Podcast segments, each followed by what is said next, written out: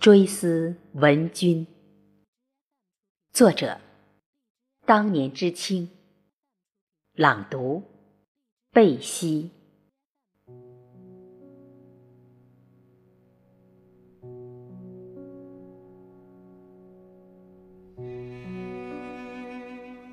你静静地走。走得如此的骤然匆忙，走得来不及与我告一声道别，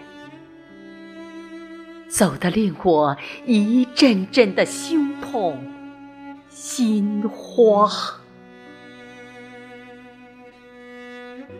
元月二十七号，你住院当天的晚上，专家组。为你病情讨论到午夜，大家却仍不愿离群散场。每当我听到你的病情稳定的消息，我情不自禁高兴欢畅。当你转至 ICU，我忐忑难安。整日担忧，令人惆怅。我无法想象，一个成年累月忙惯了你，如何承受得了躺卧病榻上的煎熬。然而，我看到的是，你仍然那么善良。乐观、坚强。敏华、桂霞及护士长们排班，轮流来照料。你执意不肯。志斌、银萍、展玲要昼夜守护，你却婉言谢绝。可是病人太多。不用常来看我，你们工作太忙太忙。即便事到弥留之际，你已不能说话，用颤巍巍手写下“不要插管”。在场的志斌等人不禁泪流满面，眼生。痛伤，生命的尽头，你还在为战友着想，怕病毒气溶胶沾染到同事们的身上。你静静地走了，然而。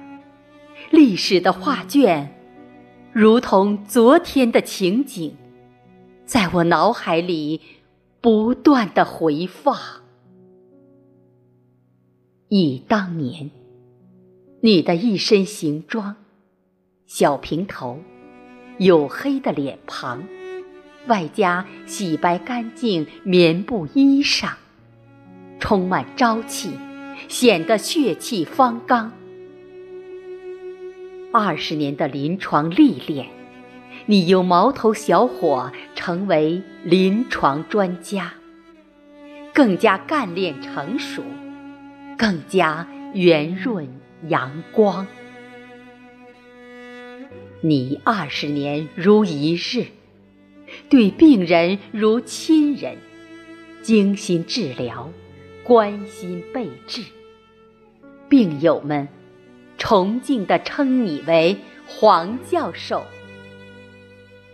你对同事如春风般温暖，热情关爱年轻人，悉心传代帮，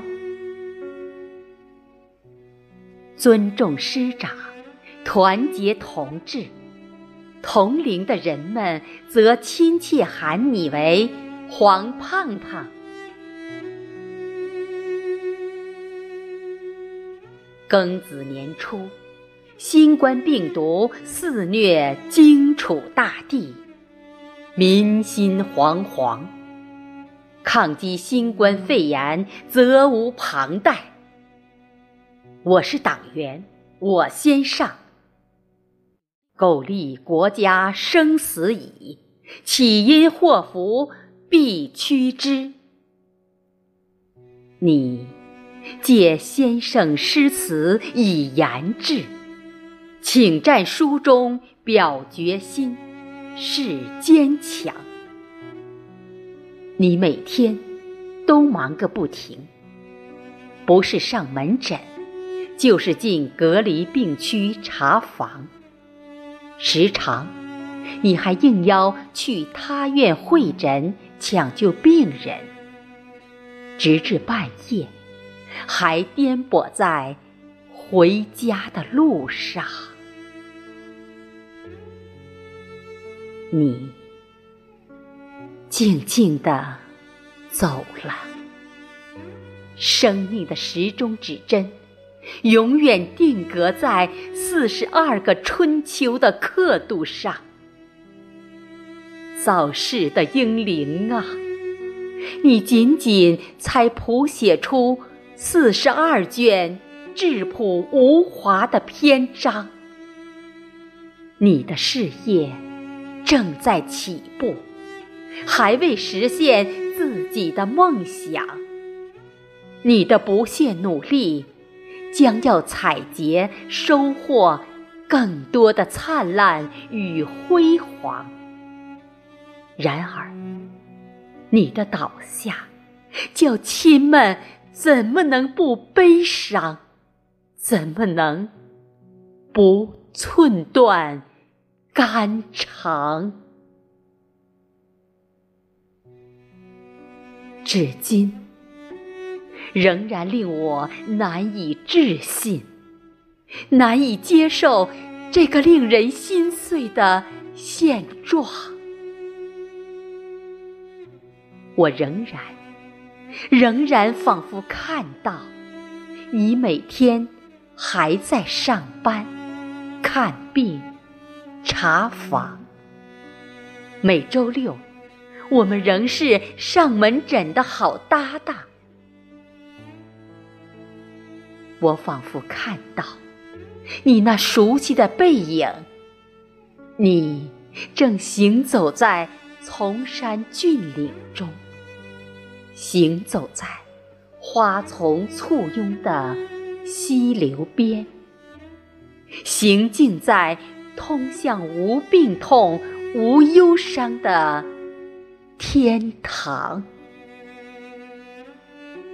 我仿佛看到、听到，在那九霄云端上，玉兔连蹦带跳的把你引领到。广寒宫内，你正在向先生吴刚、先辈杨柳诉说衷肠，汇报四海神州降虎除魔主战正酣，坚信风雨过后必定迎来彩虹与阳光。经过战役洗礼后的中国，人民更加团结，民心更加向党，祖国母亲更加亮丽，更加昌盛富强。嫦娥笑盈盈地捧出桂花酒。桂花树下，团聚欢歌，开怀饮觞。喜极的泪水夺眶而出，化作粒粒春雨，洒向荆楚大地，洒向董永故里，洒向黄香梦中的。故乡滋润着山川大地，护佑着万物健康、茁壮的成长。二零二零年二月二十九日，头七子夜。你是严寒中一缕春风，你是黑夜里的一道光明，你是呼吸间的一层呵护，你是目光里的一片定义。你是危难中的果断致是期盼里的匆忙身影，你是白衣天使从天而降，